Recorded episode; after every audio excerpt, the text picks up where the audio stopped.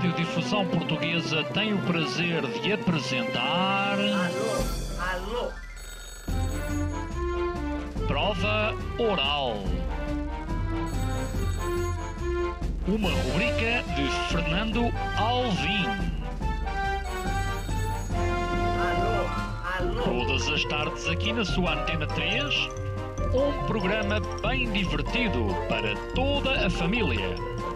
Basta telefonar e conversar. Ah, é da Praça da Figueira? E? Do Jardim Zoológico? Prova Oral. Um programa para gente nova. A vossa atenção, portanto, para o programa Prova Oral. É a mais internacional das artistas plásticas portuguesas. Portugalidade é aquilo que me rodeia, é aquilo que eu sou. Foi a primeira mulher a expor em Versalhes. Fui a primeira e a única, nunca mais ninguém lá, lá expôs. A sua nova exposição chama-se A Árvore da Vida. É uma árvore feita de 110 mil folhas bordadas à mão, um tronco todo, todo trabalhado com crochê, com tricô, com várias técnicas têxteis. Esta quarta-feira, Joana Vasconcelos. Às 19 horas na Antena 3. E pronto, aqui estamos nós. Sejam bem-vindos a mais uma edição da Provaral, comigo e com Joana Vasconcelos, separados, uh, no entanto, geograficamente. Eu estou no Porto e Joana em Lisboa. Uh, de vez em quando é o contrário, não é? Por exemplo, ainda há, há dois ou três anos estiveste tu aqui no Porto, na Fundação de Serralves, lembro-me bem. É verdade, é verdade. Olá, Alvim. Olá, Joana. Cá estou a tomar conta do teu estúdio. É verdade. Uh, como é que te estás a sentir, Joana? um Estou-me a estúdio ser- só para ti, não é? É verdade, um estúdio só para mim. Está, é muito bonito o estúdio. Eh, tenho a sensação de estar numa nave espacial, mas está tudo a correr bem. Ainda bem que estás a gostar. Uh, já agora, uh, alguma vez uh, fizeste uh, rádio? Já, já tinha ido a alguns programas de rádio. Não, não, não. não. Seste, seste tu a autora de um programa? Não, isso não. Isso não, isso é verdade. Não. Isto é, não, não, não nasceste para a comunicação. Eh, Isto é, peraí, para esta, para esta comunicação, não é, não é agressão. Depende da comunicação. Há muitas formas de comunicar. Gera, sabes que eh, esta semana ia com, com um amigo meu que é, olha, que é o provedor da Provaral. Inventamos assim um cargo para o José Couto Nogueira. E da altura, se calhar até o conheces, ele, ele, ele disse-me, quando eu, te, quando eu lhe disse que, que te ia entrevistar, ele disse-me assim: bem, há uma história incrível que é. o Manel Reis, quando, quando criou o Lux no início, achou que as seguranças do Lux deviam ser todas mulheres. E entre algumas das seguranças do Lux, uma delas era justamente a Joana Vasconcelos. Confirmas isto? Sim, o Manel Reis veio ter comigo há alguns anos atrás e convidou-me para eu organizar essa equipa de segurança feminina que esteve presente nos eh, dois primeiros anos do, do Lux e foi com muito gosto que organizei um grupo de raparigas e para fazer parte dessa segurança e eu própria dirigi essa equipa durante dois anos. Portanto, eras tu a, Eu, eu a dirigente máxima, a chefe, a chefe de segurança. com os teus conhecimentos de, de, de karaté. Exatamente, com os meus conhecimentos de karatê, com uma série de colegas minhas do karatê, e assim desenvolvemos uma, uma equipa que trabalhou naqueles primeiros dois anos loucos do Lux, eh, em que tudo se experimentava, em que havia uma série de, de coisas novas a acontecer todas as semanas, festas, ideias do Manel Reis, eh, enfim, foi muito interessante porque foi um momento muito dinâmico eh, da zona ribeirinha e também de, da, da construção da, da grande discoteca que ainda hoje é o Lux. É bem verdade. Já agora, eh, em que medida é que o próprio Lux eh, e a tua passagem também pelo Frágil influenciou de um certo modo a tua obra? Hum, eu foi um foi um grande prazer trabalhar com o Manel e aprender coisas com o Manel Reis. O Manel Reis, para além de, de ser uh, o homem que trabalhava no Lux e que gerava aquele espaço e o decorava e o pensava, também tinha uma loja de decoração, a loja da Atalaia, e também tinha o restaurante, a Bica de Sapato. Portanto, era uma pessoa multifacetada e uma das, um dos grandes gostos do Manel era a sua coleção de design. E eu pude eh, muitas vezes ir ao armazém dele, ir à loja e acompanhar essa sua dinâmica à volta do design, que influenciou bastante algumas das minhas obras. Aliás, eu tenho uma peça que é o Ponto de Encontro, que faz parte da coleção da Caixa Geral de Depósitos, que é feita com cadeiras que o Manel Reis tinha no armazém e que me facultou para eu poder fazer a, a minha primeira grande instalação uh, para Serralves. E então foi muito giro porque o Manel Reis depois uh, também, quando eu faço a noiva, o uhum. lustre com os 14 mil tampões, para uma exposição em, em Cascais eh, e havia um concurso e eu não ganhei o concurso e estava toda a gente muito estressada com o assunto. Manel Reis Não te preocupes, vamos pôr a peça no Lux. E eu só, Manel, mas eu não posso pôr a minha obra de arte na discoteca. E eu disse: E ele dizia assim: Não, não, podemos, o que é que tu precisas? Eu ah, preciso da equipa de segurança toda à volta dos tampões. Ele ficou a pensar: Bem, a equipa toda, eh, se calhar um bocado mais. E eu, como conhecia, porque tinha sido a minha equipa, eh, na verdade pensei: Bem, isto vai ser seguro, ninguém se vai atirar aos tampões, ninguém vai queimar os tampões. Portanto, vamos lá pôr o, o, o lustre. E assim foi. O lustre era suposto estar um mês e teve seguramente para aí dois anos no Lux e que marcou muito a, a Lembro-me de o ver. Exato. É verdade, essa tua obra icónica. Joana, seguramente que já te fizeram esta pergunta uh, várias vezes, não é? Mas, mas na verdade, como é que.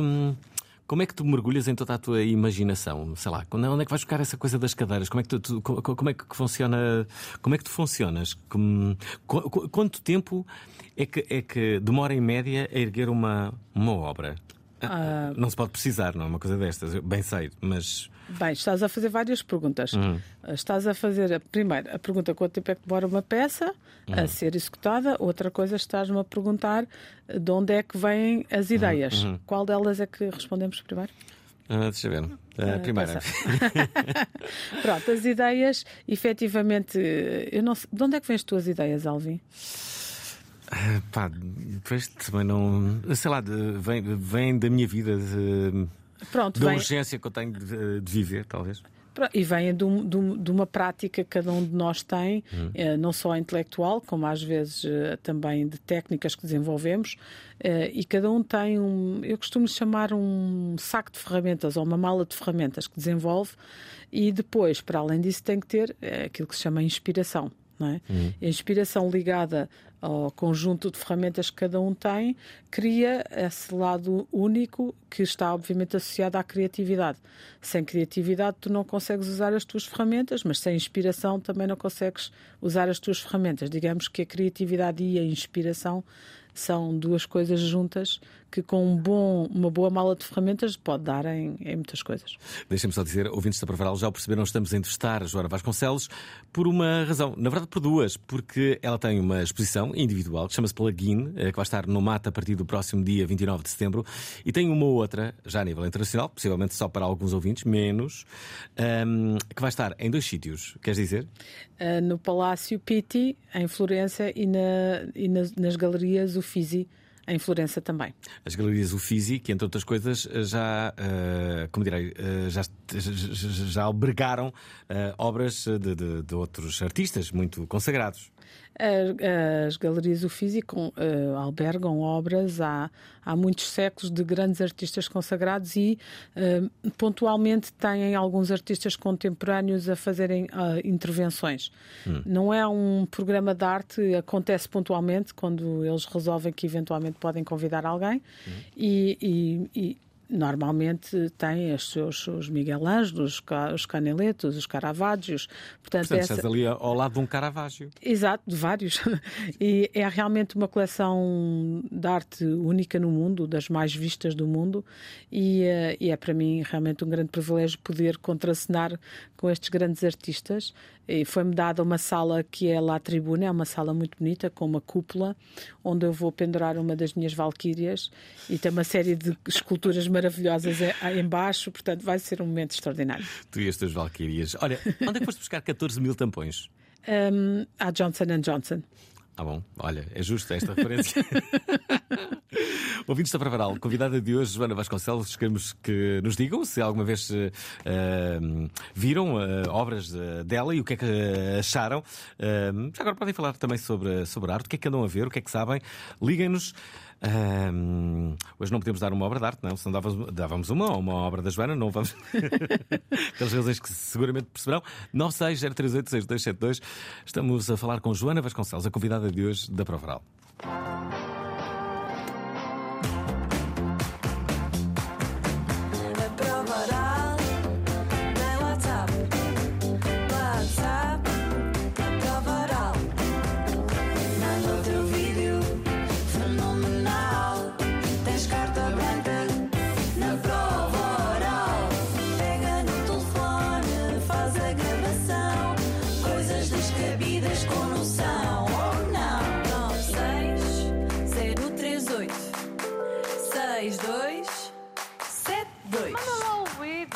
Enviem vídeos ou mensagens áudio. A convidada de hoje é Joana Vasconcelos. Não percam, a partir do dia 29 de setembro tem uma exposição aqui em Lisboa, no Mate. Chama-se Plugin e vai de 29 de setembro até quando, Joana? Não sabes? Até a final de março. Ah, tem algum tempo. Tem Tá. meio ano. Sim, sim, tem meio ano, tem o Natal, tem férias, tem tudo. Há muitas oportunidades para irem ver o plugin. Oh, Joana, eh, eh, ontem, ontem falava sobre ti neste, neste programa, a propósito de, de- de- de- justamente de te irmos entrevistar no dia a seguir, e eh, percebi que tu tinhas nascido em, em Paris, não é? Mas tu depois vieste muito cedo para cá. Com que idade? Vim com 3 anos, uh, vim em 74, após a Revolução, uh, e, e depois uh, vim para cá e vivi cá, cresci cá, estudei cá. Uh, sou uma cidadã portuguesa nascida em Paris. Achas que o facto de teres nascido em Paris, no entanto, de certa forma, te poderá de algum modo marcar a tua personalidade? Claro que sim, claro que sim. Onde nós nascemos marca sempre a nossa personalidade, até porque eh, é um tempo e um espaço diferente. Eh, E no meu caso, eu tenho família ainda em Paris e voltei sempre a Paris, eh, estudei no Liceu Francês, portanto. Ah, o teu francês deve ser irrepreensível. Bom, lá Bem- tem, bem as suas, la- lá tem as suas lacunas de não falar diariamente, mas efetivamente hum, foi a minha. Aprendi as duas línguas ao mesmo tempo, o que me tornou bilingue, o que é ótimo, e depois permitiu-me ser trilingue e quadrilingue. E, Tu és portanto, quadrilingue. sim. Parabéns. Olha, dás-te bem com o Huawei, que, que está aí agora a morar em Montemoro Novo. Sim, dou muito bem. Ele é meu amigo, já. já É teu amigo? já- sim, sim, já me veio visitar algumas vezes. Enfim, Eh, nós, os artistas, quando eh, vamos, eh, quando vamos ao país de alguém, Hum. normalmente contactamos uns com os outros, vamos jantar, alguém recebe alguém e, portanto, é uma, é uma tradição do meio artístico haver o artista que recebe o artista que está a vir, a visitar ou a viver. E assim o fiz com o Ai Weiwei e pronto. E ele agora é um residente aqui em Lisboa e em Montemor e gosta muito de viver em Portugal. Olha, já percebi que digo mal o nome dele. Como é que dizes? Ai Weiwei. Ai Weiwei. Assim é que se deve dizer. Disse Ai Weiwei. Pois, gostei um. Estava a gostar caminho. Olha, eh, deixem-me só dizer que já temos aqui eh, duas mensagens. A primeira é da Ana Alves, que diz isto. Olá, Provoral. Estou a ligar para dizer que estou aqui deste lado à espera para ver qual é o problema que vão arranjar a esta nova obra da Joana. Hum, há uns anos toda a gente lhe caiu em cima quando, quando começou mais ou menos a falar-se mais da crise dos refugiados e a Joana disse que levaria consigo o seu telemóvel e o seu iPad. Ah, e agora ah, é ver que um dos serviços básicos que dão à chegada a, a- outro país, a outro ponto, é internet e carregadores e essas coisas todas. Portanto, pensem lá um bocadinho. Beijinhos. Joana, como é que tu lidas com a crítica? Uh, lido bem. A crítica, obviamente, é parte da vida e tem um intuito de ser construtivo, às vezes não é, mas obviamente que as pessoas têm opiniões diferentes e assim o mundo será. uh, e, e continuará, é e será e continuará a ser, e portanto acho que as pessoas têm direito a opiniões diferentes e a perspectivas diferentes. Se assim não fosse, eu não poderia existir, não é? Portanto, a crítica eu olho sempre para ela como construtiva e como algo que eu terei que aprender. Posso concordar ou não, mas é sempre uma perspectiva que. que Mas quando estás que- em fogo cruzado, fazes alguma coisa para te distanciares de- do efeito que essa crítica te pode provocar? Porque, de, um certo modo, pode até condicionar a, sei lá, a forma como tu crias. Não, eu, eh, eu uso sempre aquela ideia I'm true to myself, eh, desde que seja feita com coração e com sinceridade e com verdade. eh, e a querida ouvinte, aquilo que estava a falar, por acaso foi uma situação muito engraçada, porque me entraram pelo, pelo ateliê de dentro e perguntaram-me se agora houvesse uma guerra. Eu estava no meu escritório, na minha secretária, a trabalhar, e eu penso, e se houvesse agora aqui uma explosão, uma guerra, e você tivesse que fugir daqui, o que é que você levava? E eu olhei para a minha secretária e eu não tenho computador, só tenho as minhas canetas, os meus cadernos, e pensei, bem, se eu tivesse que fugir agora, pegava na mochila, punha o telemóvel e o iPad. e pegava nas minhas coisas e ia-me embora. Bom, a partir daí foi toda uma polémica uh, à volta disso, mas eu fui totalmente sincera. Eu tinha à minha frente, era o meu iPad e, e o meu telemóvel, e se houvesse uma explosão ou uma guerra, era isso que eu teria que levar, não é? Hum, claro. Já agora, uh, deixa-me ouvir uma outra mensagem. Esta chega-nos por parte de mais um ouvinte, é o Manuel Nascimento. Boa tarde. Olá. Um, queria aproveitar aqui a oportunidade para perguntar à Joana como é que é o seu processo criativo e quando ela fala em inspiração, se, se ela uh, tem alguma forma estruturada de endereçar essa inspiração. Obrigado. Bem, de um certo, nós já respondeste esta, esta, esta pergunta, talvez tenha vindo uh, justamente antes dessa tua resposta, mas deixa-me juntar uma outra, da Silvia Cassiano, que te pergunta isto. Olá, Prova Oral. Olá. Olá, Joana. Uh, então, ó oh, oh, Joana, ainda bem que apareceu. Um, quer dizer, tenho uma miúda em casa que me passa a vida a coletar tampas e tampinhas, cotonetes usados, uh, balões, que é o quarto dela é uma autêntica sucata, ainda por cima ainda tem, tem teorias sobre aquelas coisas. Uh, quer dizer, até eu ando a criar uma miúda para ser artista ou pintora, ou, no, quer dizer, como, como seria arquiteta ou escultora, quer dizer, não, não, não, estou a perceber. Uh, e agora tenho que gastar um, um, ordenado em quê? O escalar da situação? Um ordenado em botões? Um ordenado em piaçabas? Pois, isto é que é complicado, isto é que são problemas de vida. Como é que eu faço agora? Eu bem que sabia que não devia ter levado a miúda ao CCB. Uh, ah, só me ia trazer problemas. Uh, qualquer dia está aqui. Está a fazer, uh, sei lá, isto não está fácil. Eu lhe disse, não se confia nem em artistas nem em pessoas tatuadas. Sempre aprendi isso. Pronto, está feito o desabafo. Beijinhos. E é isto, Silvia Cassiano, é, sempre muito contundente nas suas intervenções, a deixar-te aqui esta mensagem. Como é que reages? Uh, reage bem. Uh, reage muito bem. Ainda bem que levou a sua filha ao CCB. Significa que ela tem muita criatividade e que significa que está muito bem educada, porque tem uma criatividade ativa.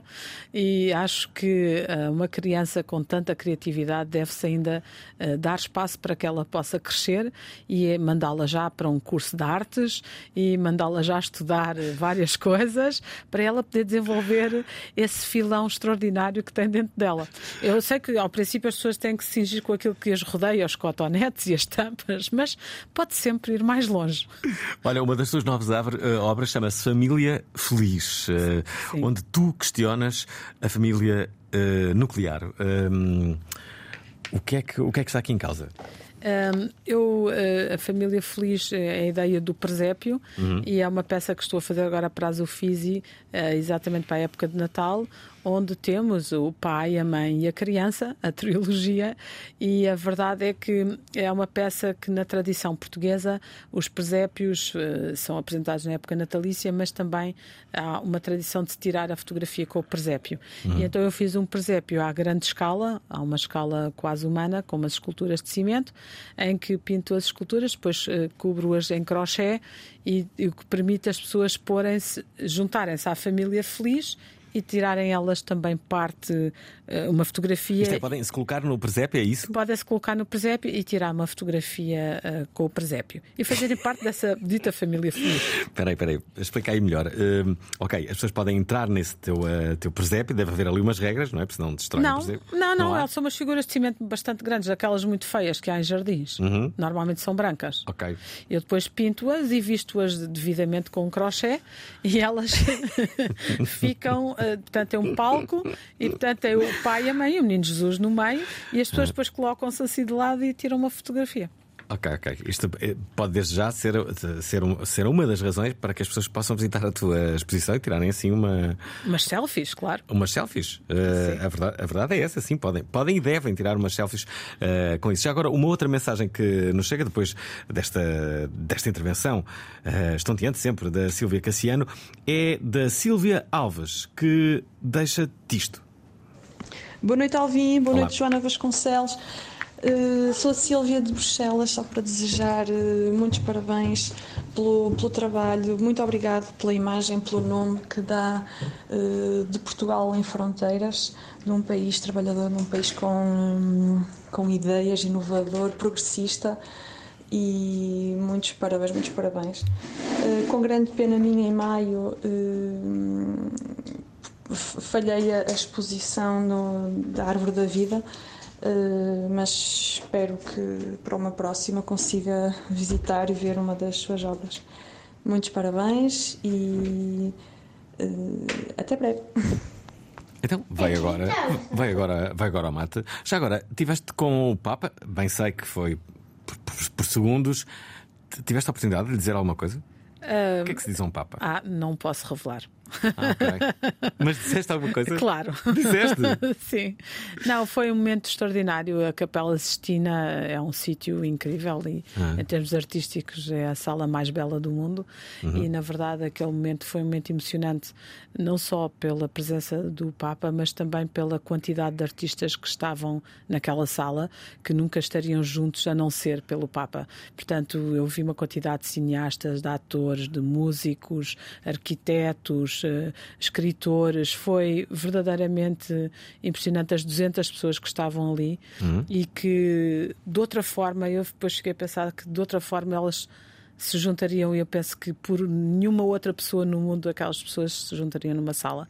E foi, foi muito comovente, porque o Papa tinha acabado de vir de uma cirurgia e, portanto, ninguém sabia bem se ele iria aparecer, mas ele efetivamente uh, apareceu. E houve um momento de música também extraordinário. E, claro, o, o nosso Tolentino de Mendonça a organizar todas uh, aquelas, uh, aquele momento incrível, que é o reconhecimento que o Papa tem pela criatividade e pela harmonia e pela beleza e de que maneira é que a beleza e a harmonia trazem a paz ao mundo. E pedia ajuda aos artistas para criar essa harmonia e, portanto, foi um, um momento em que alguém reconhece ah, de uma forma comovente e sincera o papel que o artista tem na sociedade. Diz-se sempre, ah, os artistas não servem para nada, o que é que andam aqui a fazer? É um bocado aquela coisa, ah, ok.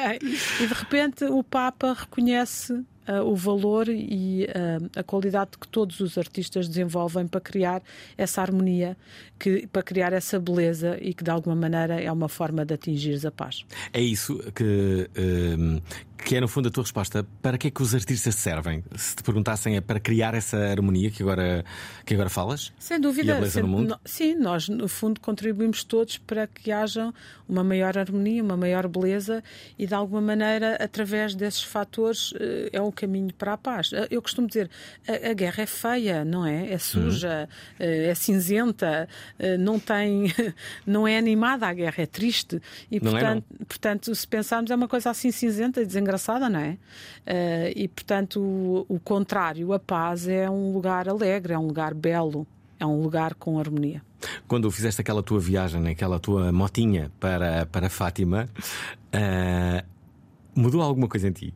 Sim, mudou. Eh, eu sou de uma família republicana, não sou batizada e fiz questão de ter uma equipa não batizada que me acompanhasse até Fátima para sermos todos isentos e para observarmos o fenómeno de Fátima de uma perspectiva coerente de pessoas não batizadas. Eu acho que, deixa-me só dizer que eh, a primeira vez que eu te entrevistei, parece-me, eh, a primeira recordação que eu tenho é, é justamente aí. E isso foi em 2003, Alvin. Uhum, é sim, sim. 20 anos, ah? 20 anos. Fantástico. E pronto, eu lá fui, eh, não batizada até Fátima, eh, com uma equipa igualmente não batizada, e, e pensávamos que íamos abordar o tema da, do consumismo que existe à volta da religião e que existe no santuário. Quando chegámos a Fátima, por nunca lá ter ido e por não, não ter uma experiência espiritual desenvolvida, deparo-me com famílias, deparo-me com eh, uma aldeia a chegar, deparo-me com uma série de pessoas e deparo-me com um fenómeno que eu desconhecia, que era o fenómeno da fé. E de repente, no meio de santuário, paro a motinha, uh, a AP 50, mesmo ao pé daquele, daquele caminho em mármore onde as uhum. pessoas se ajoelham, uhum. E fico a observar todo aquele fenómeno e a perceber que de alguma maneira havia alguma coisa que me escapava, que havia alguma coisa que eu desconhecia e que eu não tinha qualquer noção do que é que queria dizer. E isso mudou o meu caminho, porque eu a partir daí comecei a fazer todo um trabalho espiritual e comecei a tentar perceber então o que é que isso queria dizer e a descobrir que tinha fé dentro de mim, que tinha espiritualidade dentro de mim, que não forçosamente se revelaria através das tradições do catolicismo, mas que, hum, que havia muitas coisas que eram valores com os quais eu, nos quais eu me reconhecia e valores que eu penso que são uh, imutáveis uh, para essa harmonia no mundo. Surpreendente a tua resposta, devo confessar-te. Uh, como, é que, como é que aquela viagem pode, pode transformar-te? Sim, todas estas viagens, todas as obras são uma viagem e são de alguma maneira uma experiência uh, que tu, ao, ao, ao, ao decidires que vais uh, fazer uh, essa essa obra, portanto, atravessas uma dimensão que é a dimensão da ideia, a dimensão uh, da, da criatividade, mas depois há a concretização. E o fazer das ideias obriga-te a estar disponível para encontrar problemas, para ultrapassar problemas e para ganhar consciência do que é que quer dizer materializar o imaterializável, não é? Na árvore da vida, um é. dos galhos é essa, é essa viagem com essa, com essa mota. Exatamente, a Árvore da Vida foi um desses exemplos. A Árvore da Vida foi um momento extraordinário do confinamento em que uh, nós não tínhamos, a equipa não tinha nada para fazer uh, e as minhas equipas são, são artesãos e pessoas que uhum. gostam muito de trabalhar e nunca me de esquecer, um dia juntaram-se a equipa, pessoas do crochê e pessoas dos bordados e disseram-me, nós temos que ir para casa porque nós tínhamos que, que ir para casa confinados, dizendo nós não somos pessoas de estar à frente da televisão. E eu assim, então o que é que fazer? Tens que pensar em qualquer coisa, porque senão nós enlouquecemos todos em casa, sem o ateliê.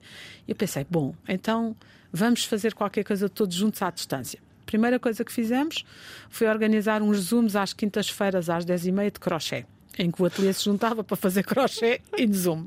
Depois organizámos umas meditações também em Zoom. Depois começámos a pensar, não, mas temos que fazer qualquer coisa fisicamente, porque o Zoom não chegava. Uhum. E então eu pensei em recuperar uh, o projeto que já tinha começado noutra ocasião, que era bordar folhas para uma árvore gigante à mão.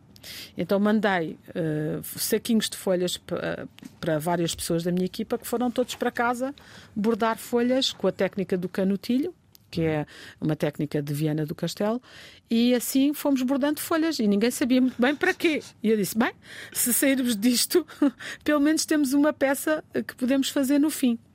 No meio do confinamento, o segundo ano, uh, fui convidada para a Saison Croisée para fazer uma peça para o monumento francês, para um monumento em França, em Paris, e vou, em pleno confinamento, com uma carta oficial, visitar monumentos em Paris que estavam todos fechados. Portanto, Paris fechada, recolher obrigatória às oito e meia da noite, não havia restaurantes, não havia nada. E eu fui parar a um hotel que eles disseram logo: Nós não limpamos os quartos a não ser de três em três dias. E eu, oh meu Deus, não havia room service e tal. E lá fui ver uma série de monumentos, escolhi a Sainte-Chapelle e quando voltei Uh, o comissário Jean-François veio uh, ter comigo a Lisboa e disse-me: Então o que é que fizeste às pessoas? Eu, olha, está tudo em casa a abordar folhas. E ele, mas o que é que se passa aqui? E então ele disse: Então, mas porquê é que não recuperamos este projeto? E assim foi. Uh, recuperámos o projeto, começou a ser desenhada a árvore da vida para a Sainte-Chapelle e uh, assim começámos a, a, ter um foco e a ter um objetivo concreto e então abordar ainda mais folhas, porque até aí só estávamos assim em plano ocupacional e depois afinal tínhamos um objetivo e, e o tronco foi bordado à mão e foram feitas peças em crochê, foram feito muito, muito, muito trabalho manual para esta peça e ela vai estar agora presente no MAT uh, a partir do dia 29 e é realmente uma peça da qual eu me orgulho. É uma peça muito emocional, muito sentimental, mas também muito espiritual, porque uh, é um recomeço e com esta peça o ateliê recomeçou e ganhou uma nova vida. Para além dessa peça, que outras juntas? Eh, portanto, vamos mostrar também uh, uma Valkyria, a Valkyria Octopus, que teve durante uh, sete anos na China, exposta no MGM uh, em Macau, e é uma peça muito especial que como, é- vem. Como, é que, como é que se transporta uma coisa dessas? Ah, estas peças são insufláveis e são textas, não é? Uhum. Portanto, nós desenchemos os balões, dobramos, pomos em caixas que nós próprios confeccionamos Sim, e elas viajam. Ok, ok. São, quer dizer, são umas peças muito grandes, mas muito leves e fáceis de transportar. Difíceis de montar, mas fáceis de Ok, transportar. tens essa Valkyria mais. Tenho o anel uh, de, de diamante lá fora, feito com as jantes dos carros e os copos de whisky uh, da Atlantis. Uh, tenho o carro, tenho dois carros, uh, que é o War Games, que é uma peça uh, que já não, já não se vê há muito tempo e é uma peça muito bonita, feita com pistolas de brinquedo e com peluches. E tenho uma peça completamente nova, que é o Drag Race. Uh, que vai estar presente pela primeira vez aqui nesta exposição. Tenho também o Strangers in the Night, que é a peça que fiz uh, para a minha primeira exposição na EDP em 2001, quando ganhei o prémio EDP. E, portanto, é a peça do passado. Isso em a 2000. faz- Em 2000 eu ganho o prémio e em 2001 faço uma exposição na antiga marcenaria da EDP. Ainda não havia mate, não havia Fundação EDP, não havia nada dessas coisas. E é com muito orgulho que vejo que 23 anos depois há toda uma estrutura maravilhosa eh, como é o mate e a. E, a- e toda a parte do Museu da Eletricidade, que é verdadeiramente extraordinário para a cidade de Lisboa. E a tua obra também. Deixa-me só dizer que Joana Vasconcelos é a nossa convidada a propósito desta exposição ah, no MAT, sobretudo aqui a partir do dia 29 de setembro. Ahm, Deixa-me ouvir aqui outras opiniões, mas antes disso, recordar quem é o nosso convidado da manhã. Será que é amigo de Joana Vasconcelos? Nuno Rogério escreveu A Verdadeira Guerra. Uma visão panorâmica sobre a invasão da Ucrânia e uma reflexão sobre as consequências na defesa nacional portuguesa. Um invasor eh, só pode ganhar legitimidade se sair do sítio que invade. Porquê que Vladimir Putin iniciou uma guerra que põe em perigo a própria Rússia? Porquê que o Ocidente ignorou muitos sinais de preparação militar agressiva? Quais as verdadeiras perdas e ganhos dos dois lados? Nós esperávamos que nenhum exército no século XXI, depois de todas as guerras que sofremos, fosse para uma política de terra queimada. Esta quinta-feira, vamos baixar as armas com Nuno Rogério, às 19 horas na Provaral. Será que conheces Nuno Rogério? Uh, não, quer dizer, conheço, obviamente. simpático. não, não conheço pessoalmente, não, não conheço, não tive ainda esse prazer. Olha, ah, é ele convidado amanhã. Já agora, tens alguma solução para acabarmos com a guerra? Uh, Tenho a harmonia, Pois é. beleza. Mandas uma obra das tuas, pode dizer que. Podia ajudar, podia ajudar, podia Pois era. ajudar. Se não fosse bombardeada, entretanto. Pois é, quero mais cedo. Vasco, Vasco Raposo quer ah, deixar aqui a sua opinião. Hum, em fevereiro deste ano estive eh, em Paris pela primeira vez enquanto adulto e hum, lembro-me de estar a almoçar com vista para a casa de Dior e hum, passados dois meses a Joana estava a fazer uma intervenção absolutamente incrível com um impacto internacional brutal e hum, eu só queria dar os parabéns porque de facto eh, és o nosso Cristiano Ronaldo da arte. Obrigado, Alta. Até logo.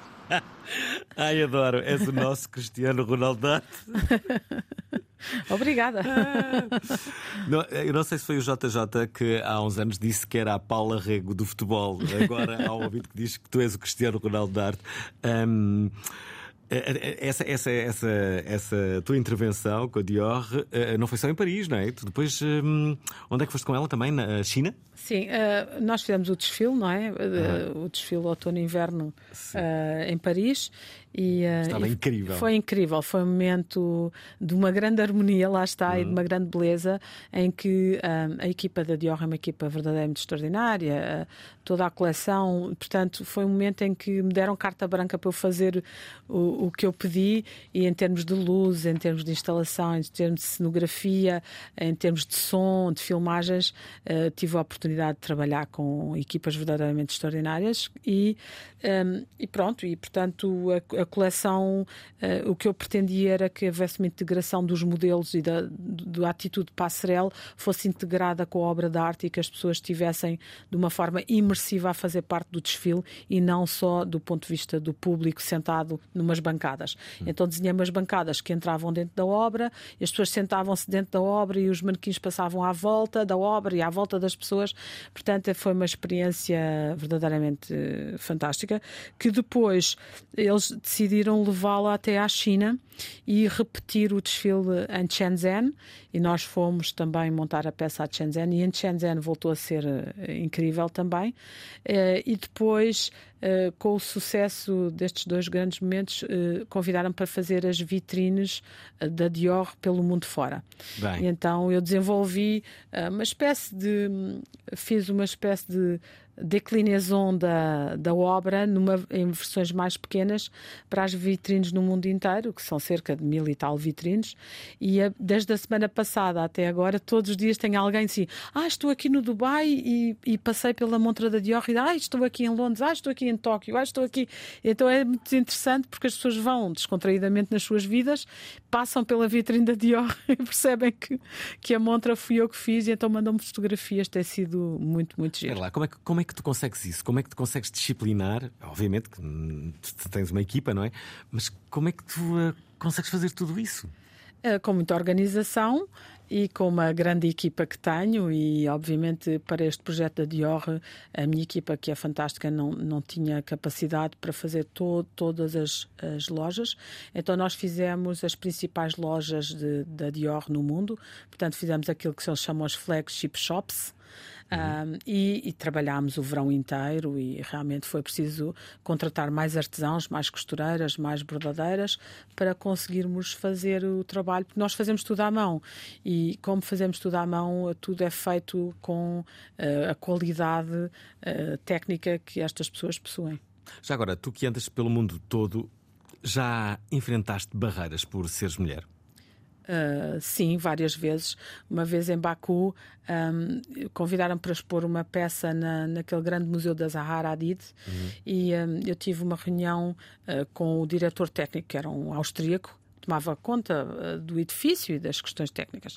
E, portanto, na noite anterior uh, estavam vários artistas, vários galeristas do mundo inteiro, porque havia vários projetos a desenvolver para esse museu. Uh, e, mas tinham todos bebido um bocado de vodka a mais e no dia a seguir não havia muita gente na reunião, mas pronto. Então lá estava eu às 10 e meia com o senhor austríaco e ele veio-me chegar, os meus colegas estavam todos a dormir e disse, então você de onde é que vem? Eu, ah, sou portuguesa. Ah, é portuguesa. Uh, então, e eu ouvi dizer que você é uma peça assim com 50 metros. Eu, uh, é, é uma peça com 50 metros. E ele, e, mas uh, você sabe bem o que é que está a fazer? E eu, como assim? Pois, é que você é artista, não é? E eu, sim. E ele, pois, e, e, e mulher, não é? E eu, sim. E ele fica assim a parar a olhar para mim. Eu penso assim: Mas sabe, olha, eu tenho lá arquitetos e engenheiros no meu ateliê. Lá, pronto. Se há lá arquitetos, então pode ser. God. Porque eu, artista e mulher e portuguesa, não saberia bem o que é que estava a fazer com uma peça de 50 metros suspensa no teto maravilhoso da Zahara Hadid. Olha, deixa-me aqui colocar mais uh, ouvintes. Uh, neste caso, temos aqui um, ehm, o Simão Campos. Olá, boa tarde. Olá. Aqui fala Simão Campos. Uh, uh, só queria dizer que uh, tenho um pequeno ateliê aqui no Norte de Portugal e já estive, tive o privilégio de ajudar a Joana Vasconcelos de uma forma indireta eh, na Árvore da Vida e agora nos Tridentes para as lojas Dior. Eh, foi um enorme prazer ter colaborado. Eh, espero que, que nos cheguem mais oportunidades destas. Uh, cumprimentos, Simão Campos, Uria. Ora está, Simão Campos aqui a, a, a fazer esta referência e uma espécie de agradecimento, já viste? Eu agradeço ao Simão porque eu tenho a minha obra só é possível efetivamente quando os artesãos se juntam para poder concretizá-la e o Simão agradeço muito a sua a sua colaboração porque é só assim nessa partilha é que se conseguem fazer coisas extraordinárias e há tanta árvore da vida foi necessário um grande trabalho de metal, foi necessário um trabalho têxtil, foi necessário um trabalho de eletricidade porque as, as ditas folhas, muitas delas têm LEDs, são eletrificadas e, portanto, a árvore brilha. Uh, e, portanto, foi um trabalho. Há, há múltiplas dimensões, digamos assim, na, nestas peças. Há um aspecto craft, e há um aspecto de tecnologia, e há um aspecto estrutural, há um aspecto de desenho. Portanto, muitas pessoas trabalham para que elas possam existir. Eu até tenho medo de fazer esta pergunta, mas uh, o que é que vais fazer ainda uh, em 2023 e 2024? Essa é uma boa pergunta. Uh, portanto, nós agora uh, estamos a acabar uh, o plugin, uhum. depois vamos fazer a galeria Uffizi em Florença, depois ainda hoje tive uma reunião com o Museu de Curitiba, que é o museu que tem aquela uh, fantástico edifício desenhado pelo Niemeyer, mais conhecido no meio do artístico pelo olho do Niemeyer, uhum. onde vou levar a peça da Dior até ao, prim, ao, seu primeiro museu, que será este Museu de Curitiba. Isto será em novembro. E depois, para o ano, já tenho uma série de exposições. Uh, vou abrir o um museu em Malta, é um museu que está a ser construído e que vai ter a, primeira exposição sou eu.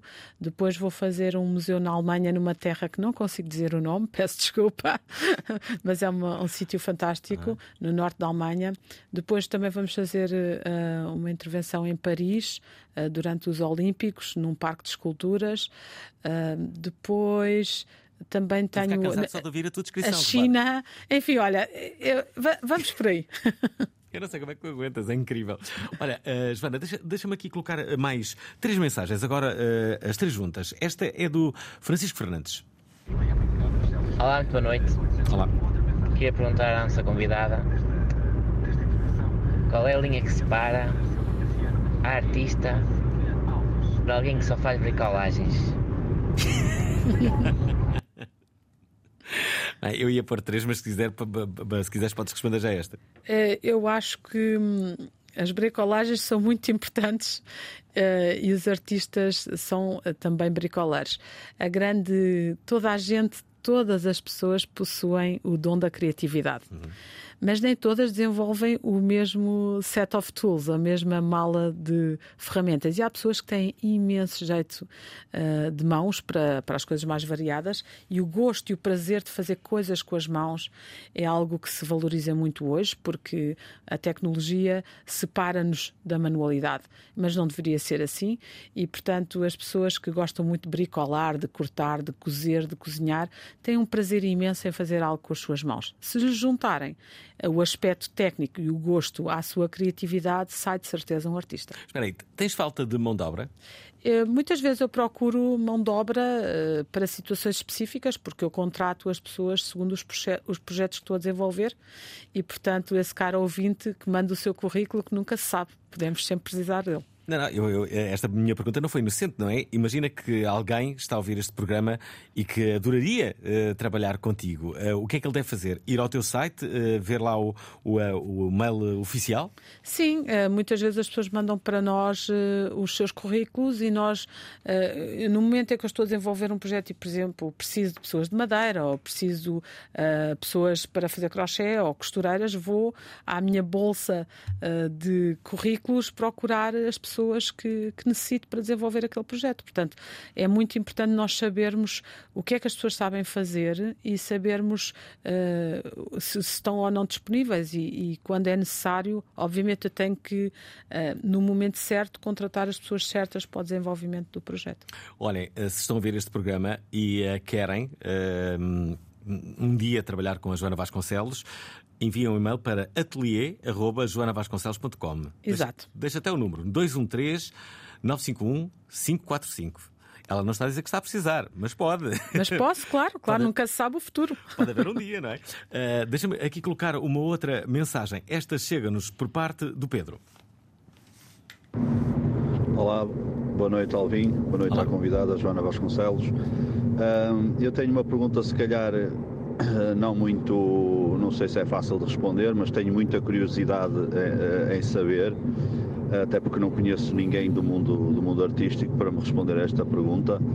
E a pergunta é a seguinte: eu, eu tenho uma filha eh, com autismo e ela faz desenhos incríveis, ela tem uma, uma memória prodigiosa ela dá vida a qualquer objeto, uh, gosta de transformar pedras em, eh, em, personagens, gosta de pacotes de leite, uh, rolos de papel higiênico, livros, tudo. Ela adora pintar e desenhar e, e também percebo a dor da, da, da, outra, da outra ouvinte que nos faz gastar aqui algum dinheiro em, em materiais de, de pintura e por aí afora.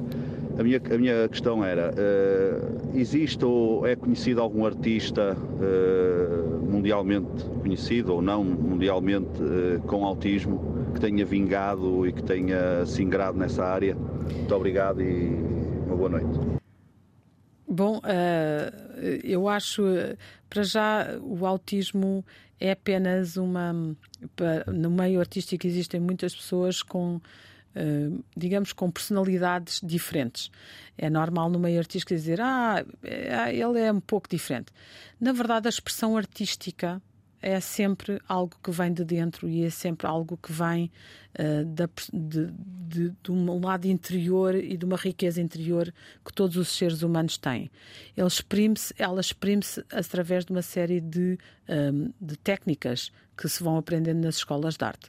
Uma, uma pessoa com autismo normalmente tem um lado estético uh, e um lado interior bastante desenvolvido e deve, através das práticas artísticas, pode ser uma das grandes formas de integração e até de felicidade para essas, eh, para essas pessoas. Eu trabalho há muitos anos com uma, uma associação de doenças mentais e emprego uh, todos os anos uh, pessoas vindas uh, dessa associação para lhes dar exatamente. Um, um entorno e aproveitar essas capacidades que normalmente são fantásticas.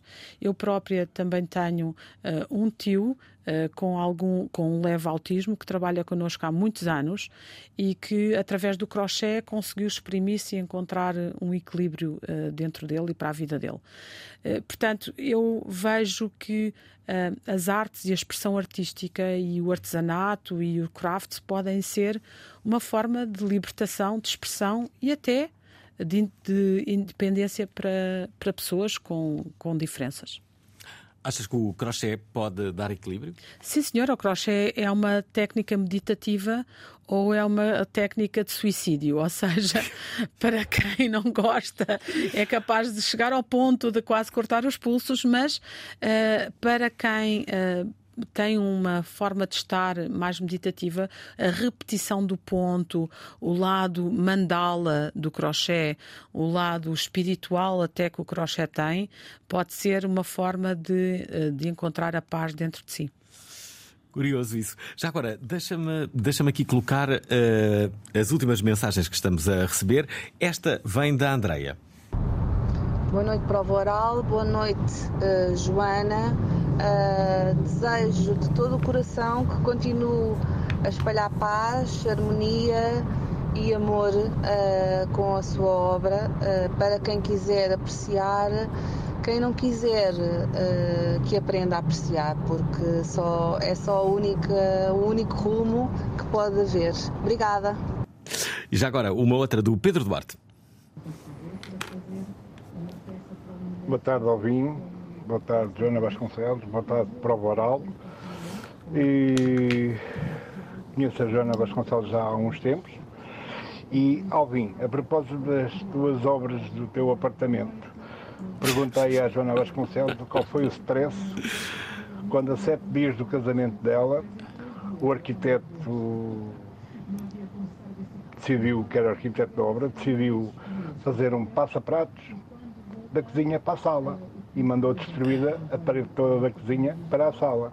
A sete dias do casamento daí da tua convidada. Imagina o stress. Ok, desejo felicidades a todos, tudo corra bem e muitas felicidades aí, particularmente para a Joana Vasconcelos. Espera lá, quero ouvir muitas. Eu era eletricista da obra. Ah, espera aí. Joana, uh, eu isto não sabia. Se calhar ninguém sabe. Não me digas que isto é um exclusivo. Isto é verdade? Uh, não consigo lembrar.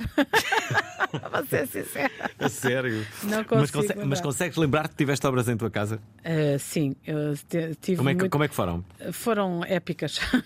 é o mínimo que eu posso As minhas foram dizer. dramáticas. Exato, épicas ou dramáticas. Eu acho que as minhas nunca acabaram, portanto, okay, okay. foi mais por aí. Ah, ok. Este, este, este era, um, era um bom episódio. Estamos quase, quase a terminar. Como é que, como é que reages quando. Um, há ainda muitas pessoas que, que, que, continuam a dizer que há muita gente que acha que a arte contemporânea é elitista e que, hum, e que não é entendida para o, para, pelo público em geral. É verdade, eu até diria chata, hum. uh, mas isso depende da forma como, como nós estamos a observar uh, a obra de arte. A obra de arte tem origem, obviamente, uh, no artista que tem uma forma de olhar para o mundo e, uh, e de alguma maneira ele é uma espécie de uh, espelho e ao mesmo tempo janela para uhum. o mundo em que vivemos, mas também o artista é janela no sentido em que dá uma perspectiva sobre o mundo. E, se nós pudéssemos reunir, como fez o Papa, de alguma maneira, todos os artistas e pudéssemos olhar para todas as obras, teríamos uma visão do que é que se está a expressar neste momento e com isso seria mais fácil imaginar o futuro. Um, eu acho que há artistas que expressam um lado bom da sociedade e outros artistas que resolvem expressar o lado uh, menos bom da sociedade. Mas todos eles são necessários para que tenhamos essa visão e esse panorama mais geral. A nossa sociedade às vezes é muito chata. É muito aborrecida, não é bonita, uh, não é um sítio interessante. Isso é muitas vezes refletido na obra de arte. Hum. Olha, última pergunta. Como é que tu vês o futuro? É, são duas, na verdade. Como é que vês o futuro da arte, da arte contemporânea? E eh, já agora, eh, no mundo cada vez mais digital, como é que tu vês o papel da arte física? Uh, bom, eu vejo que a arte contemporânea se fará sempre parte de todo e qualquer uh, país, de toda e qualquer cultura, porque é a expressão dos artistas eh, no seu local, no seu país e, e dentro da, do, seu, do seu tempo. Portanto, os, os, artistas existem desde sempre, desde o Paleolítico até hoje, hum. e vão continuar a existir, portanto, não há problema nenhum. Uh, fazem parte uh, da, da humanidade. Uh, por outro lado, eu acho que a arte contemporânea é necessária para essa reflexão sobre o presente e como é que vamos construir o futuro. A arte digital faz parte do presente e, portanto, vai fazer também parte do futuro e a forma como cada um, cada artista se apropria da tecnologia e do digital é dentro do desenvolvimento da sua obra. Eu acho que é impossível não se trabalhar hoje em dia com o digital e não se ter em conta a tecnologia, porque ela ajuda em muitos aspectos e é essencial para a facilidade com que a vida se desenvolve diariamente e para a velocidade em que nós vivemos. Mas, por outro lado, nós não nos podemos separar de quem nós somos e de, da manualidade e das capacidades que temos dentro de nós e que podemos sempre desenvolver. Portanto, hoje em dia pensa-se que se vive entre a, o crafts e a tecnologia e eu acho que se deve viver entre a partilha do crafts e da tecnologia. Para as pessoas que estão a ouvir esta entrevista uh, e que já perceberam que vem aí uma nova exposição, o que é que, desde logo, lhes podes dizer sobre a tua nova exposição no MAT? Eh, que a minha exposição é exatamente esse, uh, esse encontro, é, chama-se plugin, porque todas as peças têm, de alguma maneira, eletricidade, têm, de alguma maneira, tecnologia, mas é inteiramente feita à mão eh, por, eh, por muitas pessoas que me ajudaram a fazer estas obras maravilhosas e eu tenho um enorme prazer de as mostrar pela primeira vez em Lisboa. Algumas delas já existiam, mas nunca estiveram em Lisboa. Há 10 anos que eu não exponho em Lisboa. Isto é como jogar em casa uhum. portanto, é com grande prazer que volto à casa de partida, neste caso à EDP, onde expus em 2001 e mais cinco ou seis vezes desde, desde então. Na verdade, tenho uma história que foi desenvolvida ao longo da minha carreira expondo na EDP e uh, tenho muito gosto depois de ter feito tantos projetos lá fora, tantos museus, poder voltar uh, aqui a Portugal, voltar à minha cidade de Lisboa e mostrar o que tenho andado a fazer. E ainda bem. Joana, obrigado por teres vindo mais uma vez. Um beijo. Desculpa não, não estar em estúdio contigo, mas eu quis dar-te um estúdio todo para ti. É verdade. Adorei, Alvin. Adorei. Obrigada. obrigado. Beijos a dizer a todos aqueles que ouviram esta entrevista com a Joana Vasconcelos que há uma nova exposição, como ela acaba de dizer, que se chama Plugin. Vai uh, ser uh, possível visitá-la a partir do próximo dia 29, que é sexta-feira calculo. Acho que é uma sexta, quinta, sim, não sei. Sim, sexta-feira. É uma sexta-feira e, uh, e depois tem algum tempo. Na verdade, tem seis meses, mas é melhor apressarem-se. venham, venham. Obrigado, Jana. Beijos. Adeus, beijinhos, obrigada. Boa tarde. Até amanhã com Nuno Rosário. Nuno Rogério escreveu A Verdadeira Guerra. Uma visão panorâmica sobre a invasão da Ucrânia e uma reflexão sobre as consequências na defesa nacional portuguesa. Um invasor uh, só pode ganhar legitimidade se sair do sítio que invade. Porquê que Vladimir Putin iniciou uma guerra que põe em perigo a própria Rússia? Porquê que o Ocidente ignorou muitos sinais de preparação militar agressiva? Quais as verdadeiras perdas e ganhos dos dois lados? Nós esperávamos que nenhum exército no século XXI, depois de todas as guerras que sofremos, fosse por uma política de terra queimada. Esta quinta-feira, vamos baixar as armas com Nuno Rogério, às 19 horas na Provaral. Gostaram da emissão? Querem ouvir outra vez? Ouçam, partilhem, comentem. rtp.pt/play o podcast da prova oral.